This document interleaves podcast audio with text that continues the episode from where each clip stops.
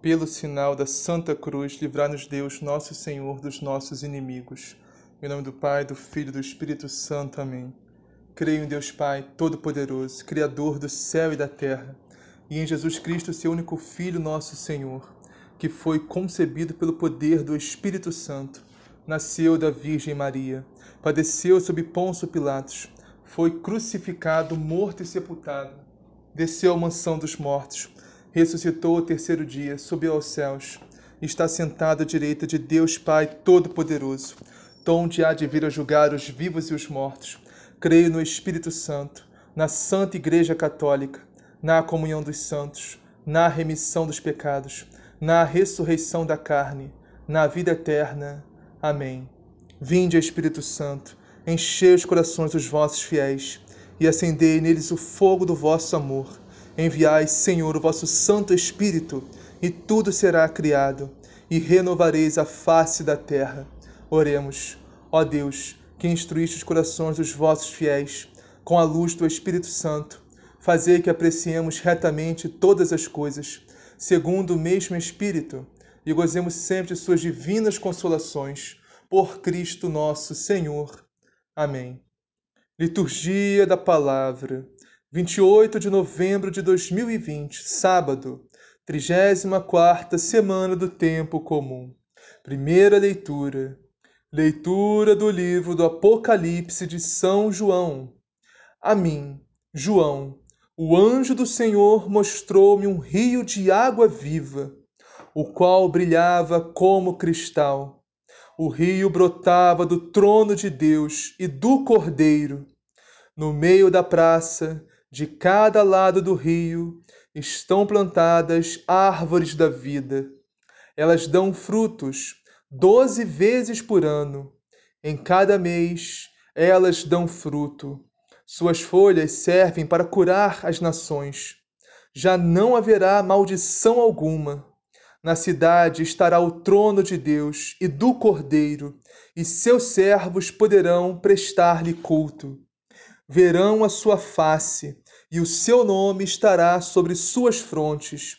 Não haverá mais noite, não se precisará mais da luz da lâmpada, nem da luz do sol, porque o Senhor Deus vai brilhar sobre eles, e eles reinarão por toda a eternidade. Então o anjo disse-me: Estas palavras são dignas de fé e verdadeiras Pois o Senhor, o Deus que inspira os profetas, enviou o seu anjo para mostrar aos seus servos o que deve acontecer muito em breve. Eis que eu venho em breve. Feliz aquele que observa as palavras da profecia deste livro. Palavra do Senhor. Graças a Deus. Salmo responsorial. Amém. Vem, ó Senhor Jesus. Amém. Amém. Vem, ó Senhor Jesus. Amém. Vinde, exultemos de alegria no Senhor, aclamemos o rochedo que nos salva. Ao seu encontro, caminhemos com louvores e com cantos de alegria o celebremos. Amém. Vem, Ó Senhor Jesus. Amém. Na verdade, o Senhor é o grande Deus, o grande Rei, muito maior que os deuses todos. Tem nas mãos as profundezas dos abismos e as alturas das montanhas lhe pertencem. O mar é dele, pois foi ele quem o fez, e a terra firme, suas mãos a modelaram. Amém. Vem, Ó Senhor Jesus. Amém. Vinde, adoremos e prostremo-nos por terra e ajoelhemos ante o Deus que nos criou, porque Ele é o nosso Deus, nosso pastor, e nós somos o seu povo e o seu rebanho, as ovelhas que conduz com sua mão. Amém. Vem, ó Senhor Jesus. Amém. Evangelho. O Senhor esteja convosco, Ele está no meio de nós. Proclamação do Evangelho de Jesus Cristo segundo Lucas. Glória a vós, Senhor. Naquele tempo, disse Jesus aos seus discípulos: Cuidado, para que vossos corações não fiquem pesados por causa dos excessos, da embriaguez e das preocupações da vida. E esse dia não caia de repente sobre vós, pois cairá como uma armadilha sobre todos os que habitam a face de toda a terra. Ficai, porém, de sobreaviso e orai a todo momento, a fim de conseguirdes escapar de tudo o que deve acontecer e para ficardes de pé diante do Filho do Homem. Palavra da salvação. Glória a vós, Senhor. Vamos iniciar a meditação de hoje, meus irmãos, na primeira leitura, Apocalipse, capítulo 22, que por sinal é o último capítulo de Apocalipse, o último capítulo do Novo Testamento. Vamos meditar os versículos 6 e 7, que diz assim: Então o anjo disse-me: Estas palavras são dignas de fé e verdadeiras. Podemos dizer isso de toda a palavra de Deus, meus irmãos. Todos os 73 livros da Bíblia sagrada, da Sagrada Escritura, principalmente dos quatro evangelhos de Jesus Cristo. Repito, estas palavras são dignas de fé e verdadeiras pois o Senhor, o Deus que inspira os profetas, ou seja, é Deus, é o Espírito Santo, mas o que inspira os profetas, todos os profetas do Antigo Testamento e também do Novo. Pois o Senhor, o Deus que inspira os profetas, enviou o seu anjo para mostrar aos seus servos o que deve acontecer muito em breve. E nosso Senhor continua: Eis que eu venho em breve. Feliz aquele que observa as palavras da profecia deste livro. Meus irmãos, quando ouvirmos observar na Bíblia, significa praticar, significa pôr em prática. Ou seja, nosso Senhor está nos falando, felizes, bem-aventurados são aqueles que leem a palavra de Deus, que entendem o que estão lendo e que colocam em prática na sua vida. Felizes aqueles que vivem o Evangelho de Jesus Cristo. Eu já falei com vocês sobre o que é ser discípulo de Cristo, como ser discípulo de Cristo.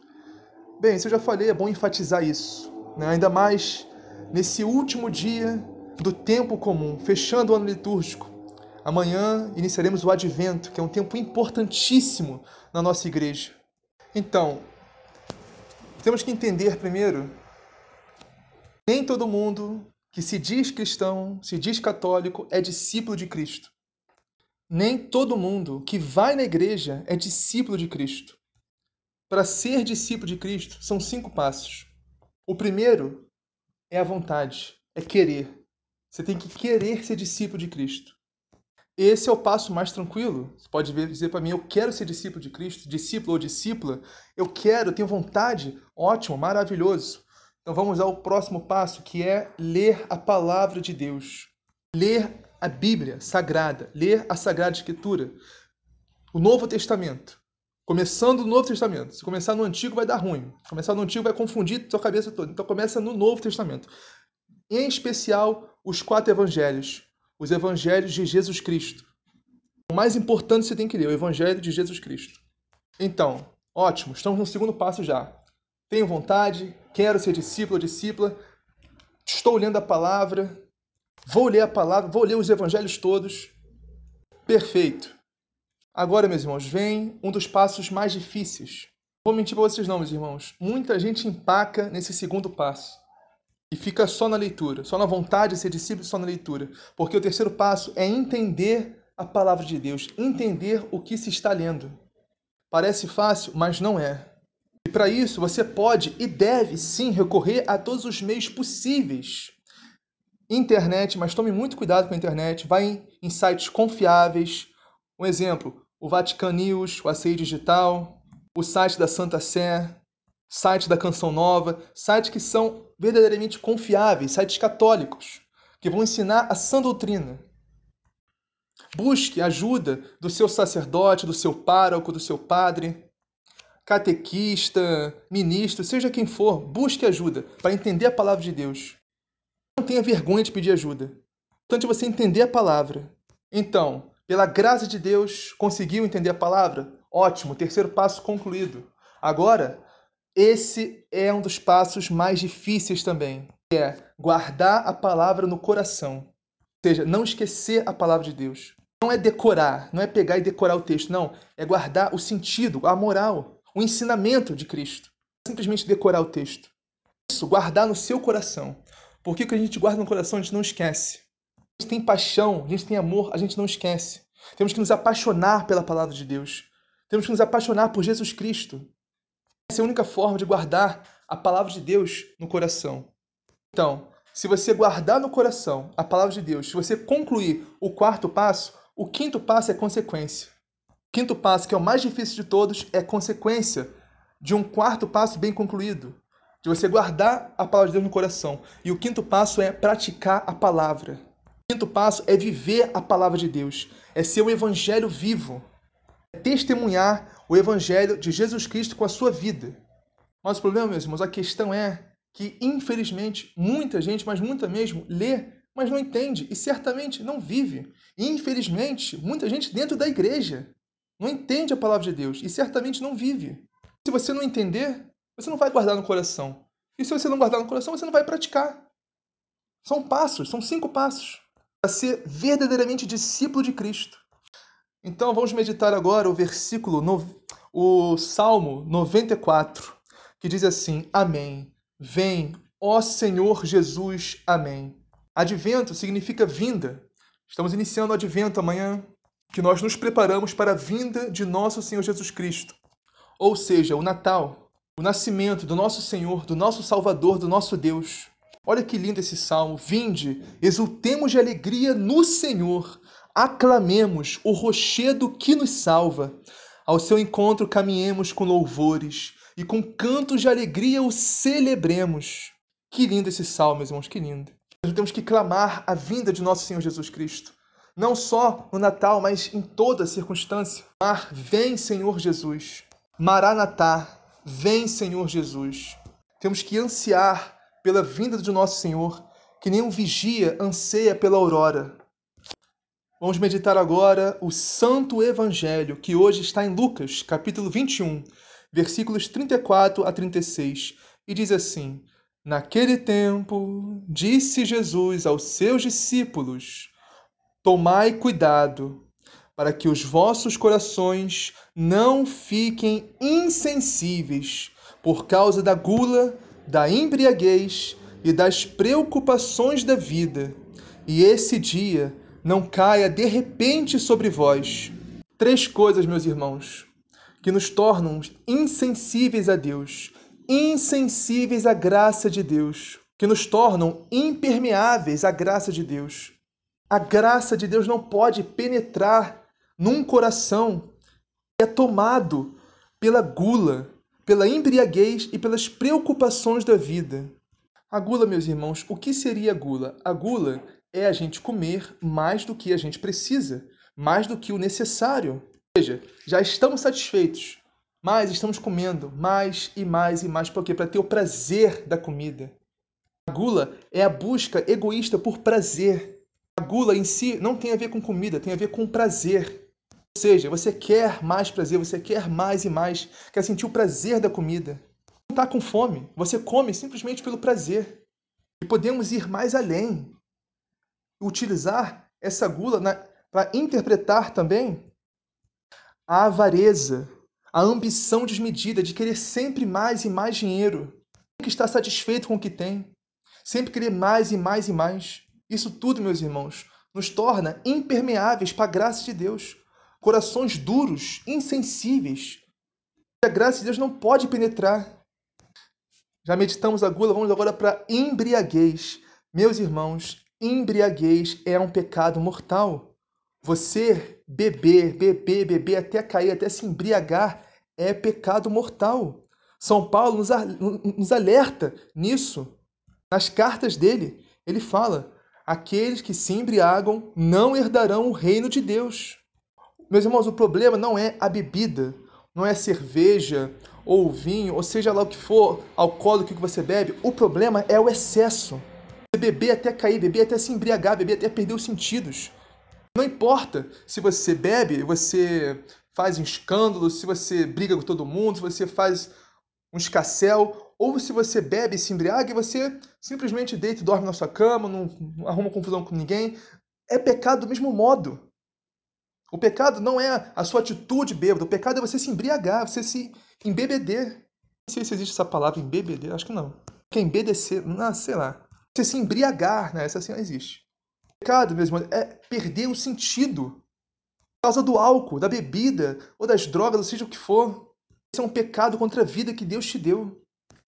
E o próximo, meus irmãos, e o último tópico que nos deixa impermeáveis para a graça de Deus, com coração duro, insensível, impenetrável, são as preocupações da vida. E aqui, meus irmãos, essas preocupações são bem abrangentes. Todas as preocupações da sua vida, família, trabalho, preocupações financeiras principalmente, com contas. Meus irmãos, seja qual forem as suas preocupações, seja em qual área, qual âmbito da sua vida for, preocupações pessoais, profissionais ou até espirituais, seja qual for, entrega tudo a Deus. Entrega todos os seus problemas, todas as suas preocupações a Deus, meus irmãos. Tenha fé, ore com fé. Santa Teresa d'Ávila, uma grande santa da nossa igreja, dizia: Nada vos perturbe vosso coração.